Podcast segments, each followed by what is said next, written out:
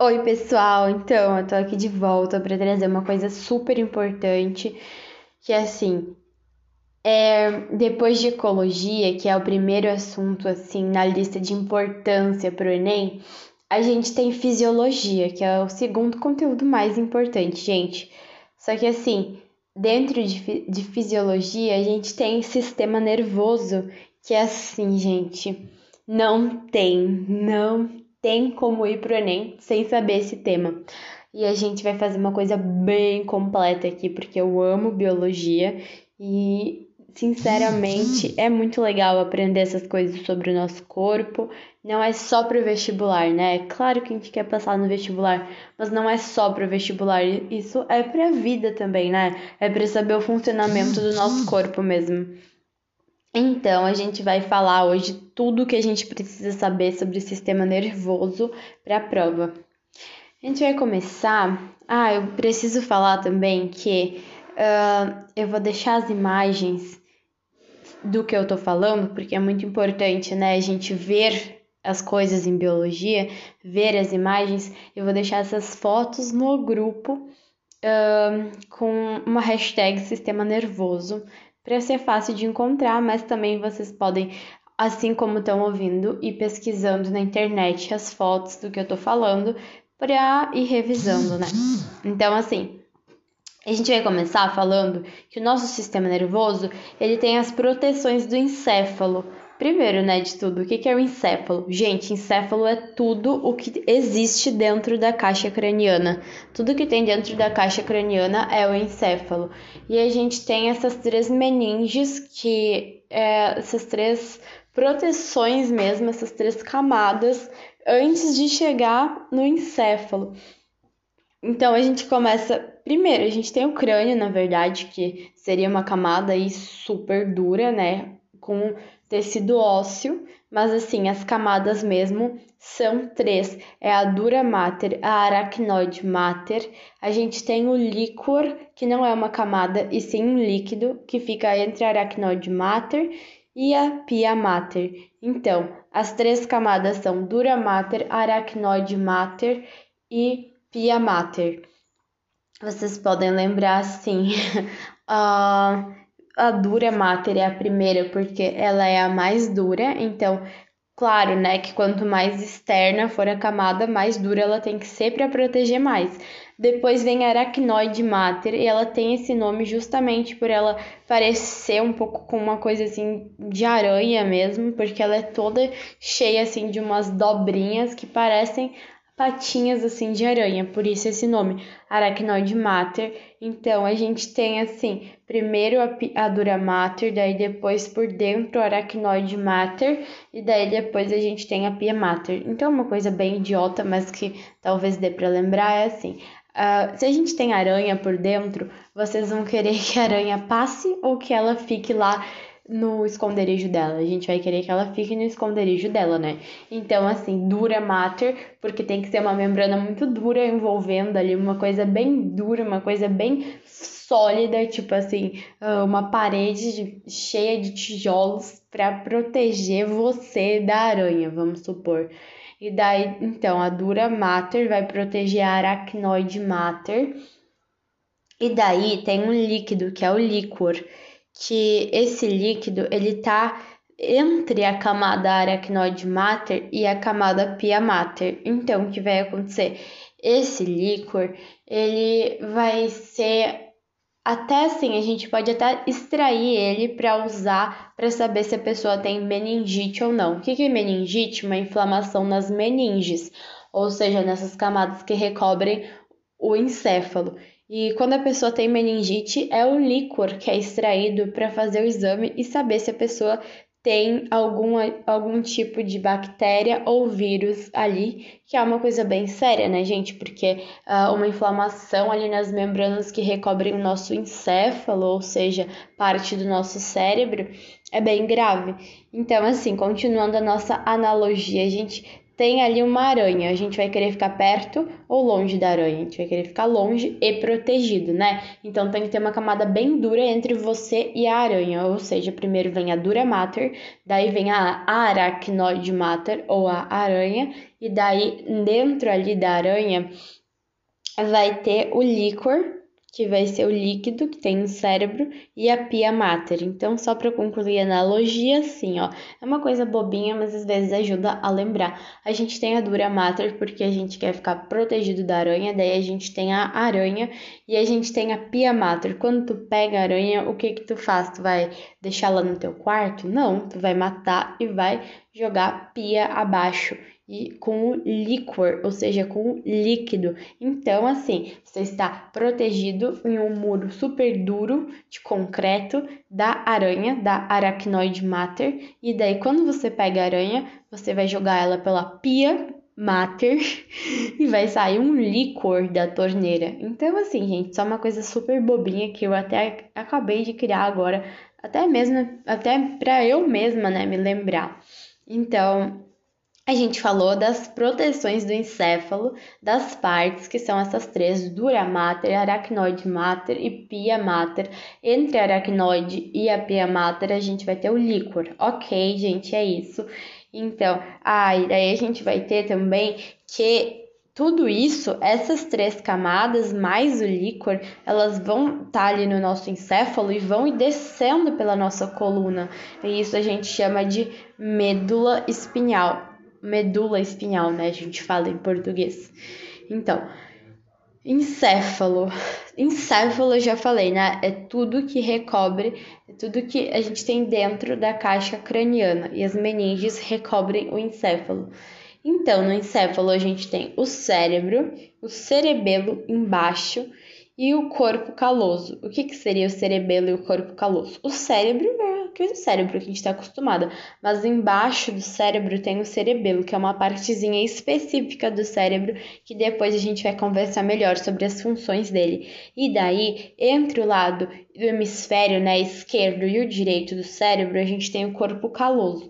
O corpo caloso ele é um cruzamento dos nervos que vão unir o hemisfério direito com o hemisfério esquerdo do cérebro e vão cruzar as informações. Então, na verdade, o lado direito do nosso cérebro controla o lado esquerdo do nosso corpo e o lado esquerdo do nosso cérebro controla o lado direito do nosso corpo.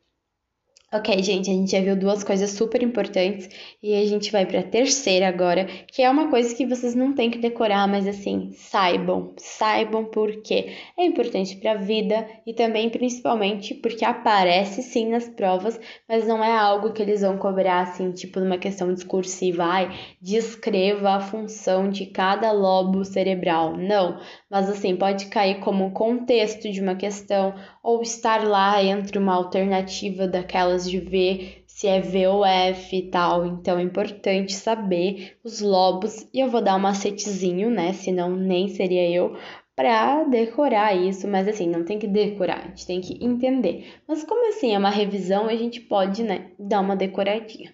Então, gente, os lobos a gente vai ter Uh, a gente vai ter quatro lobos mais o cerebelo, né? Então, é lobo frontal, o lobo parietal, o lobo occipital e o lobo temporal. E a gente também tem o cerebelo. Então, se a gente fosse assim, da pontinha esquerda do cérebro lá de cima até a pontinha esquerda de baixo, então a gente vai pro lobo frontal, Daí, mais para direita, já mais para baixo, o lobo parietal, depois mais para baixo ainda na direita, o lobo occipital, daí bem para baixo assim na diagonal direita, o cerebelo e logo abaixo do lobo frontal, o lobo temporal. Então, o que que acontece? O lobo frontal, ele é ou chamado de córtex pré-frontal, ele é responsável pela tomada de decisões e formação da fala. Uma curiosidade né, sobre o lobo uh, frontal é que logo que a gente é adolescente, ele ainda não está totalmente desenvolvido. Ele vai desenvolver completamente por volta dos 20 anos, se não me engano. Então, esse é o lobo da tomada de decisões. E a gente tem que tomar uma decisão muito importante, né? Quando a gente tem lá por volta de 16, 17 anos, que é qual carreira a gente vai seguir, qual faculdade a gente vai fazer, uma série de coisas, né? E então, acontece que a pessoa não está completamente com o lobo frontal formado para tomar essas decisões. Então, o que acontece é que geralmente a pessoa se sente muito perdida, muito confusa nessa parte da vida, justamente por causa disso, porque esse lobo não está completamente formado e o que acontece é que esse lobo vai, hum, assim, vai prejudicar, digamos assim, a pessoa vai se sentir um pouco perdida, a pessoa vai se sentir um pouco incapaz de tomar algumas decisões sérias. E isso é até um pouco injusto, né? Porque o colégio, o sistema, né, de ensino nos obriga a escolher uma profissão e tal com essa idade. Enfim, é uma curiosidade. Depois a gente tem o lobo parental, Uh, no córtex somatosensorial do lobo parental, a gente vai ter as funções de informação sensorial e toque. Ou seja, o lobo parental está mais uh, assim relacionado ao toque, ao sentir, sentir toque, sentir calor, frio, enfim. Uh, mas enfim, o lobo parental, toque lobo occipital, córtex da associação visual, ou seja, é, a visão está relacionada ao lobo occipital do cérebro.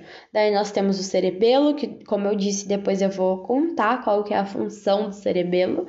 Nós temos o lobo temporal, que ele está relacionado com a audição, e a gente tem nele a área de Wernicke, que é da compreensão da linguagem. Então, o lobo temporal, ele é o lobo de compreensão da linguagem.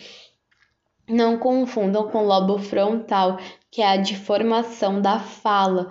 A gente fala, mas quando as pessoas falam, a gente escuta e compreende com o lobo temporal. Então, um macetezinho para guardar é assim, tá, gente? Bom, na frente, ou seja, frontal, na frente a gente fala como assim? Sabe aquelas pessoas que falam assim: ai, se é pra falar, fala na frente, não fala pelas costas. Muito que bem. Então, gente, a gente fala com o lobo frontal. E é muito fácil para quem sabe espanhol, porque testas a gente chama de frente também. Então, assim, frontal, frente, fala. Frontal, frente, fala. Guardem isso. Fala pela frente, ou seja, frontal. E daí a gente tem o parietal. Gente, assim, ó, eu guardei assim, pra frente, parente. Como assim? Então, o primeiro é o da fala, pra frente, frontal, fala.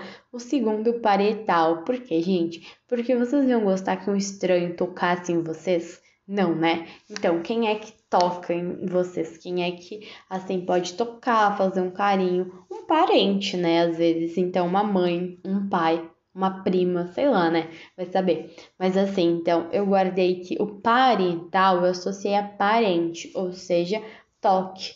Então, quem pode tocar né, gente, não sei se faz sentido para vocês, mas para mim faz total. Eu decorei assim, uh, quem pode tocar são os parentes. Então, eu decorei assim, para frente, ou seja, da fala, parente, toque. E daí depois occipital, o começa com o de olho, ou seja, o occipital, o lobo occipital é responsável pela visão, e daí nós temos o cerebelo, e depois nós temos o lobo temporal, que é responsável pela audição e compreensão da linguagem. Só que o temporal eu relacionei assim, não sei se vocês vão conhecer essa música, mas eu gosto de MPB e eu uh, tem uma música que eu acho que é da Maria Bethânia, se não me engano, e daí ela canta assim. Tempo, tempo, tempo, tempo. Tu eres um ser tão bonito quanto a cara do meu filho. Tempo, tempo, tempo, tempo. Não sei o que, não sei o que. Enfim, eu decorei que essa música que tem a ver com o tempo, eu relacionei com o lobo temporal. Por quê? Porque lobo temporal é o lobo da audição, então tem tudo a ver com música. E daí eu decorei com, relacionei com a minha música que eu gosto muito, que é essa tempo, tempo, tempo. Lobo temporal, audição, música, tudo a ver, né? E na área de Wernicke, a compreensão da linguagem, a gente pode decorar assim: no primeiro lobo a gente é responsável pela fala e no último pela compreensão do que a gente falou. Então, só para deixar assim bem resumidinho, lobo frontal a gente vai decorar de fala pela frente, depois lobo parental, parente, toque, lobo occipital, o de olhos, visão, cerebelo nós temos e depois lobo tempo, tempo, tempo, tempo, temporal, se vocês não conhecem essa música, pesquisem porque ela é maravilhosa. Audição e compreensão da linguagem. Ok, saímos então dessa parte, vamos para o sistema límbico. E agora a gente vai descobrir a função do cerebelo. O cerebelo ele não está dentro do sistema límbico, mas a gente precisa falar dele antes do sistema límbico. O cerebelo ele está relacionado com a área de equilíbrio e coordenação. Então, gente, quando a gente bebe, o que é afetado é o cerebelo porque, e também o lobo frontal da tomada de decisão, que a gente às vezes não vai estar tá tomando a melhor decisão ali, né? Mas assim, o cerebelo, equilíbrio e coordenação. Depois a gente tem o bulbo, que ele tá ali diretamente ligado com o cerebelo. Então imaginem o cérebro redondinho, uma partezinha embaixo do cérebro, que é o cerebelo, e daí um, um uma coisinha, um canalzinho assim, que vai descendo do nosso cérebro para nossa coluna, vai descendo no nosso corpo, que vai ser o bulbo. O bulbo, ele é responsável pelo ritmo respiratório, pelos batimentos cardíacos e pela pressão. E daí depois a gente tem o diencéfalo, que está logo ali em cima do cerebelo, que é onde fica localizado, ó, super importante, gente. O diencéfalo é onde fica a nossa glândula pineal, o hipotálamo e a hipófise, que fazem super parte lá do nosso sistema endócrino, que depois a gente vai tratar. Então, guardem com amor e carinho, sublime de rosa, de roxo, de verde, dentro da cabeça de vocês que o diencéfalo, de encéfalo, ele é a parte, ó, pode guardar assim. O encéfalo não é toda aquela parte do cérebro ali, toda aquela parte de tudo que tá na caixa craniana, o cérebro, o cerebelo, bulbo, mesencéfalo, tudo isso. Então, uh, o diencéfalo está dentro do encéfalo e ele é di, ele é duplamente uh, importante, porque ele tem ali a glândula pineal, o hipotálamo e a hipófise. E depois a gente tem o mesencéfalo também. E, enfim, então, partes ali, né, do encéfalo. A gente tem o cérebro, o cerebelo, responsável pelo equilíbrio e coordenação, que é uma parte afetada pelo álcool. Depois a gente tem o bulbo, que é a partezinha que desce ali para o nosso, nosso resto do corpo, que é responsável pelo ritmo respiratório, batimentos cardíacos e pressão. A gente tem o diencéfalo, onde a gente vai ter as glândulas pineal, hipófise e temos o hipotálamo e temos o mesencéfalo. Agora sim, a gente vai para o sistema límbico.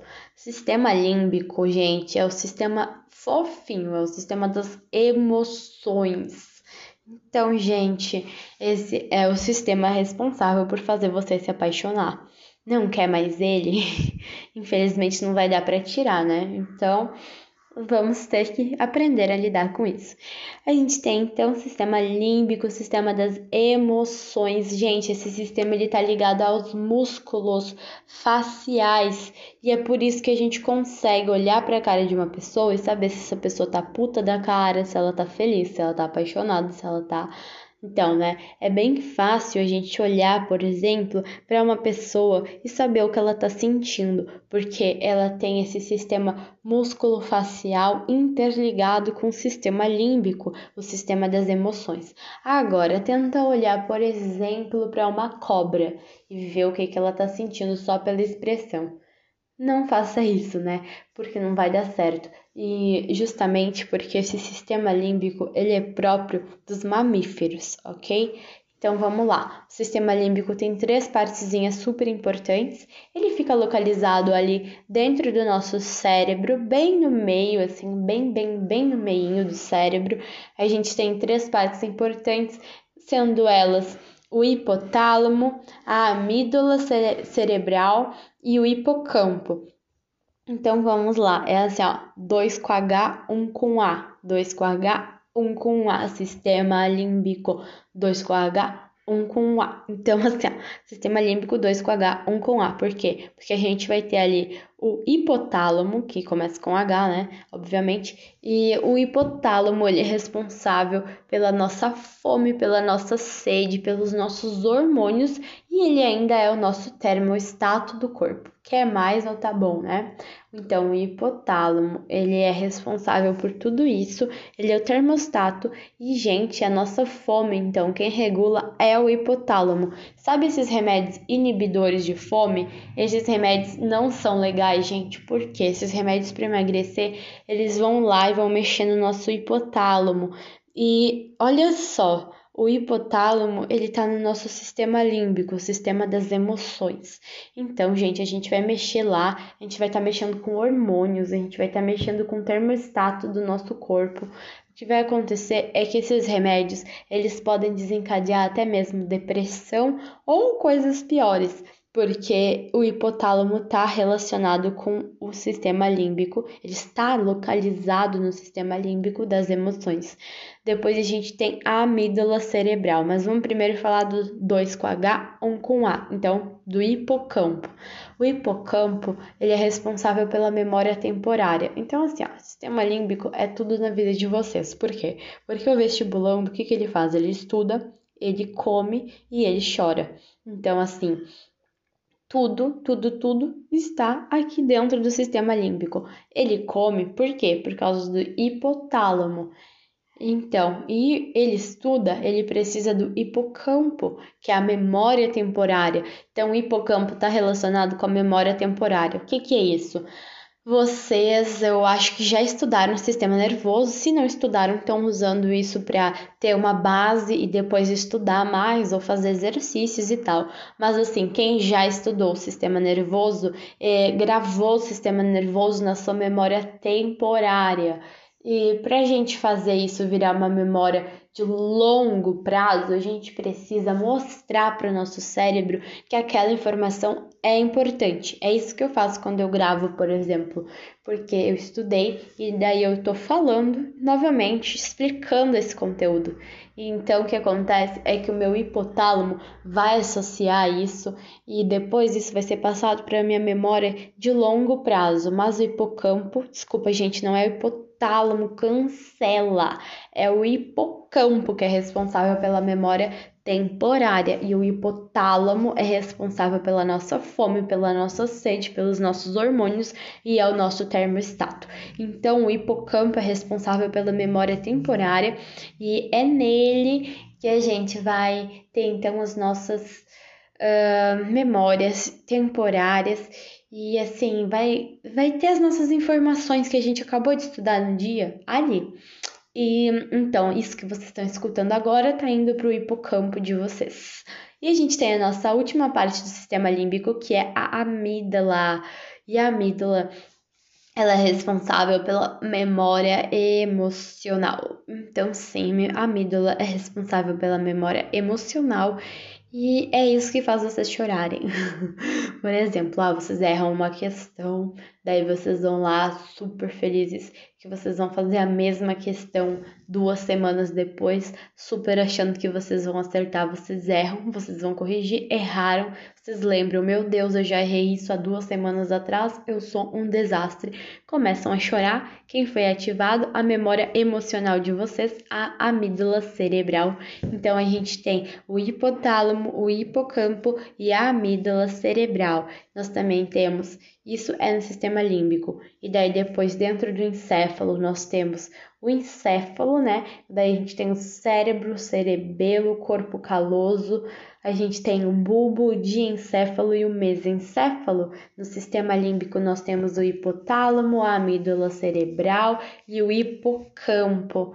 Para não ficar muito longo, eu vou encerrar por aqui e eu vou gravar agora o funcionamento, né, de como que realmente esse sistema nervoso atua para, por exemplo, tu tocar numa coisa quente e logo tu tirar a mão porque tu viu que aquilo ali é quente e esse impulso foi mandado para o teu cérebro. Então eu vou explicar tudo, tudo, tudo sobre, por exemplo, como a gente sente as coisas, como a gente uh, sente a dor, a felicidade no próximo. E agora, então, esse foi mais sobre a parte da anatomia mesmo e das funções do cérebro. Gente, então a gente vai dar continuidade. Agora a gente vai para a nossa segunda uh, relembrada, né, no sistema nervoso. E a gente vai falar agora sobre a parte mais importante de todas, onde tudo faz sentido, né? Tudo que a gente já viu até agora, que é então sobre, sobre como o nosso cérebro processa as informações, como que uma informação, por exemplo, de calor, de frio, de medo, de uh, até mesmo assim de dor, uh, como que essas informações elas são processadas, como que elas chegam, né, até o nosso cérebro. E para começar, então, a gente vai falar sobre uma divisão bem legal, bem básica, que é a nossa divisão do sistema nervoso. A gente tem duas divisões. Então, assim, pensando numa pessoa assim de pé, e a gente vai uh, só pegar ali, só visualizar a parte do cérebro dela como um todo e daí descendo ali uh, pela descendo pela coluna vertebral, a gente também vai ver a parte da medula espinhal e a gente vai visualizar alguns nervos saindo do cérebro e alguns nervos saindo da medula uh, em direção a todo o nosso corpo. Então, a parte que pega o cérebro e a medula espinhal é chamado de sistema nervoso central. Faz todo sentido porque fica no centro do nosso corpo e ele que é o responsável pela maior parte das coisas que acontecem. Então, o cérebro e daí saindo do bulbo cerebral e indo para baixo em direção a todo o nosso corpo, a nossa medula espinhal. E daí a gente vai ter o sistema nervoso periférico, ou seja, fica na periferia, que vão ser os gânglios, vão ser os nervos espinhais, então vão ser os nervos cranianos também. Daí a gente tem nervos saindo do nosso cérebro chamados de nervos cranianos os nervos espinhais saindo da nossa espinha, ou seja, da nossa coluna, saindo ali da medula, e uh, a gente também tem os gânglios. Então, os gânglios, os nervos espinhais e os nervos cranianos são o sistema nervoso periférico, ou seja, guardem assim: sistema nervoso central vai ser o cérebro e a medula, que fica no centro mesmo, sistema nervoso periférico, os nervos que saem do cérebro e os nervos que saem da nossa coluna e os gânglios. Então a gente vai agora ver como que funciona o processamento das informações. Primeiro, a gente vai ver uma coisa. Vamos escolher um estímulo. Por exemplo, tá, gente? Quando a gente encosta numa chapa quente, por exemplo, aquelas chapas que as pessoas fazem hambúrguer, fazem uh, assim lanches e tal. Se a gente encosta naquela chapa que faz assim super quente, que, que vai acontecer naquele segundo que a gente encosta? A gente vai receber o estímulo, ou seja, o estímulo é o calor, E daí, vamos pensar assim: bota a palavra estímulo no teu cérebro e daí uma flechinha para cima, porque o estímulo é a primeira coisa. Depois de estímulo, a palavra é receptor sensorial. Por quê? Porque a gente vai ter um estímulo e esse estímulo ele vai ser enviado, vai ser recebido pelo receptor sensorial das células da nossa pele. E daí uma setinha para cima, neurônio aferente. Por quê? O que vai acontecer? Esse receptor sensorial vai mandar a informação para um neurônio aferente. E aqui eu acho que cabe uma pausa para explicar a relação de a diferença entre os neurônios aferentes e os eferentes. Gente, os neurônios aferentes são os que recebem o estímulo, qualquer estímulo. São os neurônios que vão receber as informações. E os neurônios eferentes vão ser os neurônios que vão conduzir o impulso para que a gente tenha uma reação àquele estímulo. Então, os aferentes recebem o estímulo e são chamados também de sensitivos, porque eles sentem o estímulo, eles recebem o estímulo. E os eferentes são chamados também de motores, porque eles vão conduzir o impulso para a gente poder ter essa reação motora.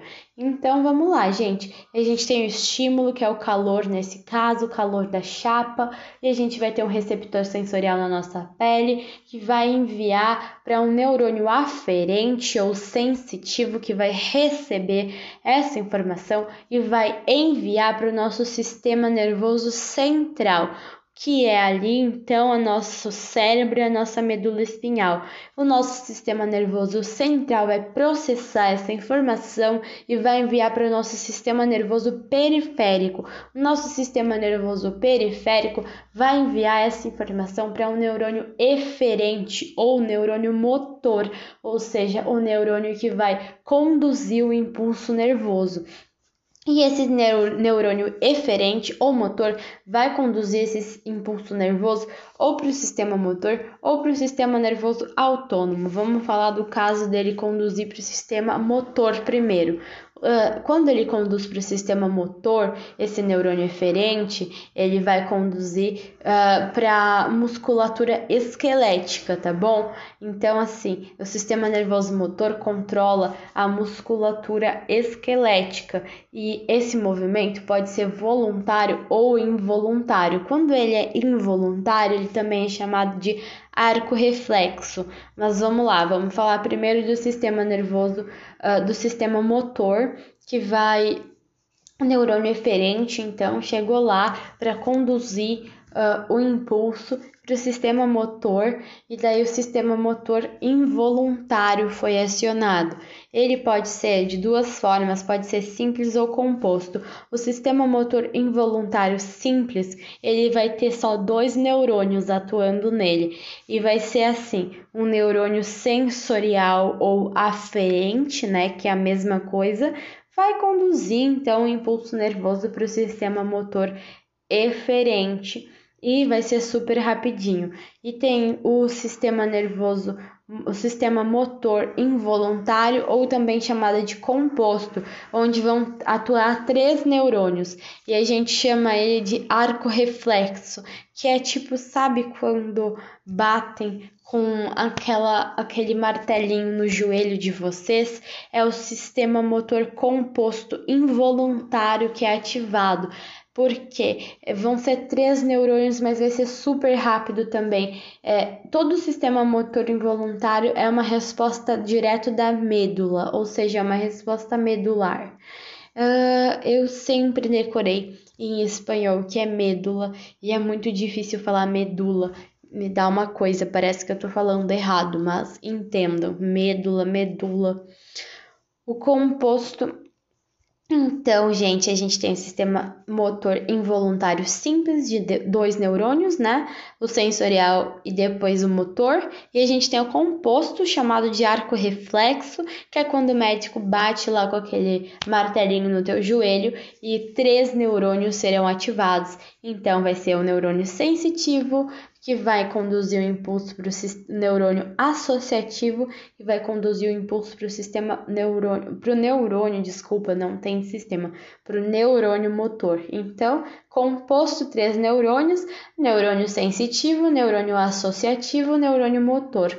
Ok, fechou então sistema motor involuntário simples e composto, 2 e 3 neurônios, aquele lá de quando o médico bate lá no teu osso do joelho e tem uma resposta involuntária rápida porque é uma resposta medular. E depois a gente tem o sistema motor voluntário, que é do músculo esquelético. Músculo esquelético é mexido pelo sistema motor voluntário. E é assim: um neurônio motor vai desencadear a produção, ó, gente, neurônio motor, então ainda, né, aquele neurônio eferente foi lá e fez uh, desencadear, então, o sistema motor e o neurônio motor é chamado de neurônio eferente também, então a mesma coisa um neurônio motor ou um neurônio eferente vai fazer a liberação do acetilcolina.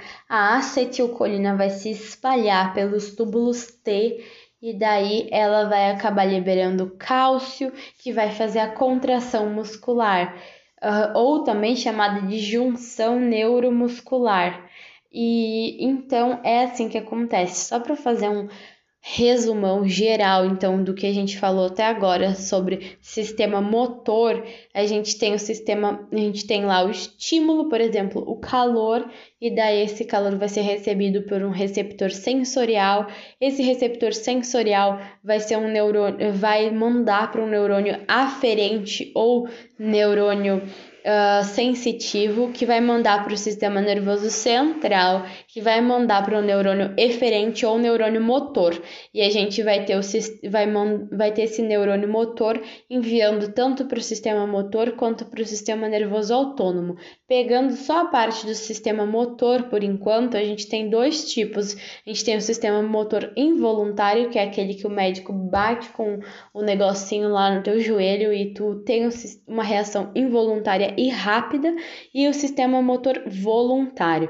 A gente já falou dos dois. O sistema motor involuntário pode ser uma resposta simples ou composta. A simples envolve dois neurônios, um neurônio uh, sensorial e um neurônio motor, ou um neurônio aferente e um neurônio motor, que é a mesma coisa. E depois o composto, que são três neurônios, e ele também chamado de arco reflexo, que vai ser o neurônio sensitivo, neurônio associativo e neurônio motor.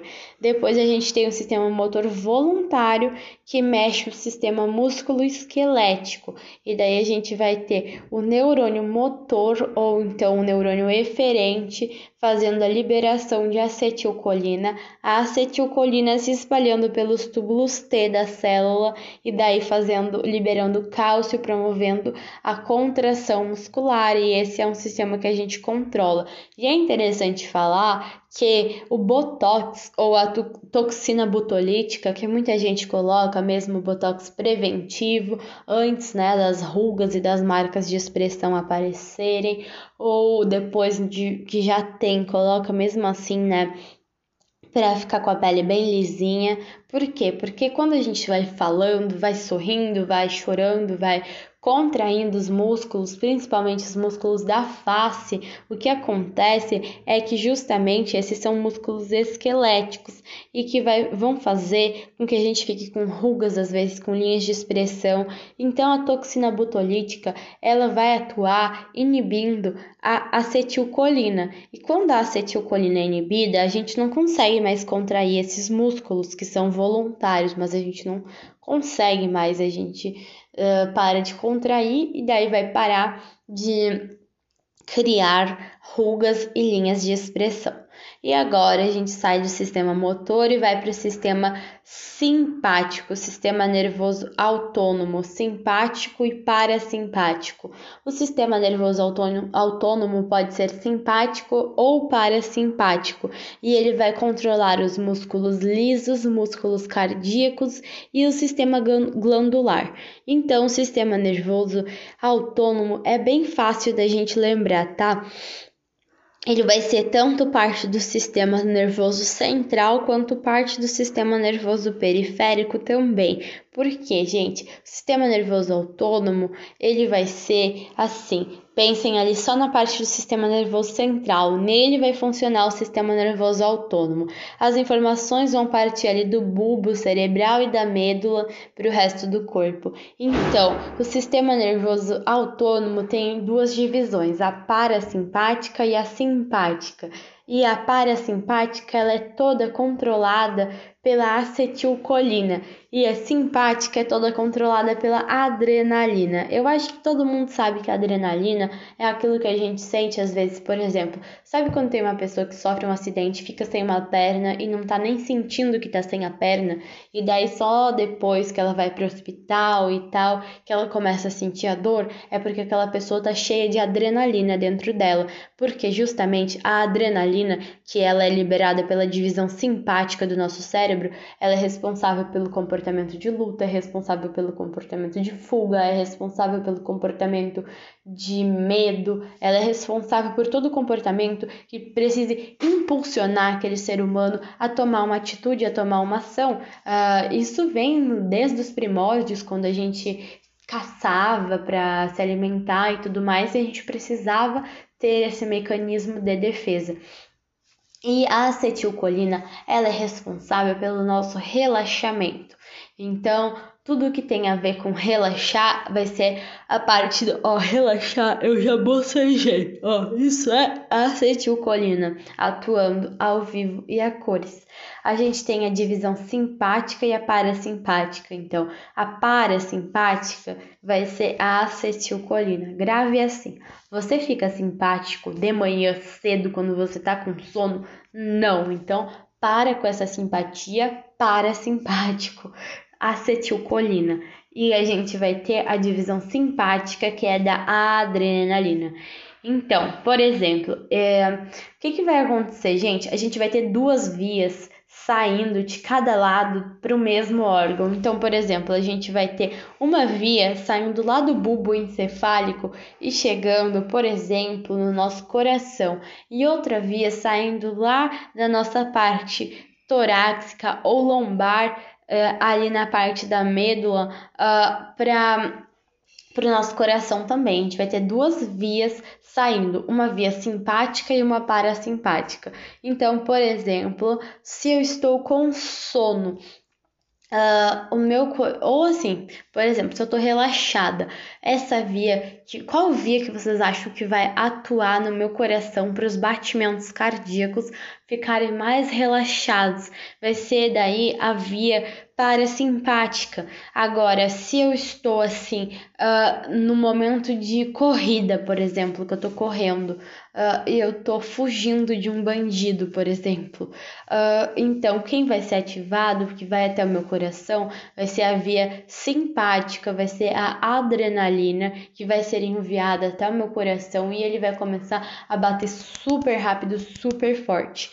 Então, é basicamente isso, e é bom lembrar que Uh, os estímulos eles chegam pela raiz dorsal e eles saem pela raiz ventral. Isso no caso falando do nosso cérebro. Então lá o neurônio uh, aferente ele vai chegar pelo, uh, pela raiz dorsal e depois o impulso vai sair pela raiz ventral. Uh, e é importante falar também que na parte reprodutora, o, a, o sistema simpático, a divisão simpática e a divisão parasimpática vão se completar. Então, por exemplo, uh, quando a gente tá com tesão, né? Vou falar um português bem rasgado aqui, mas assim, quando a gente tá, né, com vontade, quando a gente está excitado, quem vai estar atuando vai ser justamente o sistema nervoso parasimpático e a divisão simpática, ou seja, quem vai estar atuando na nossa libido vai ser a adrenalina. Agora, quando a pessoa precisa ter uma ereção, por exemplo, quem vai estar tá atuando vai ser a nossa divisão parasimpática, a acetilcolina, porque a pessoa precisa estar relaxada para isso. Então, assim, durante, claro que vão ter outros hormônios atuando, mas o importante é saber que na parte reprodutora, esses dois lados vão estar tá atuando em conjunto. Então, basicamente é isso. A gente sabe então que os estímulos, eles vão chegar, vão ser recebidos pelos nossos receptores sensoriais, eles vão passar para um neurônio uh, uh, sensorial ou aferente, que vai levar a informação para o sistema nervoso central, que vai processar a informação, vai passar a informação para o sistema, ah, vai, desculpa, vai passar a informação, é, tá certo, para o sistema nervoso periférico, depois o sistema nervoso periférico vai passar essa informação, então, para o neurônio eferente ou neurônio motor. O neurônio eferente ou motor vai passar essa informação para o sistema motor, que pode ser voluntário ou involuntário, ou vai passar essa informação então para o sistema simpático, ou melhor, para o sistema nervoso autônomo. O sistema motor ele é dividido em simples quando dois neurônios atuam e composto quando três neurônios atuam, e daí essa é a parte involuntária, ou pode ser voluntário quando há liberação de acetilcolina para contração muscular, que é onde a toxina butolítica pode atuar. E daí a gente vai ter então a divisão uh, do sistema nervoso autônomo, aonde vão atuar uh, a divisão parasimpática e a simpática, a simpática da adrenalina e a parasimpática da acetilcolina. É isso daí mesmo. É importante falar também que a localização do nosso sistema nervoso ela é dorsal e é isso aí.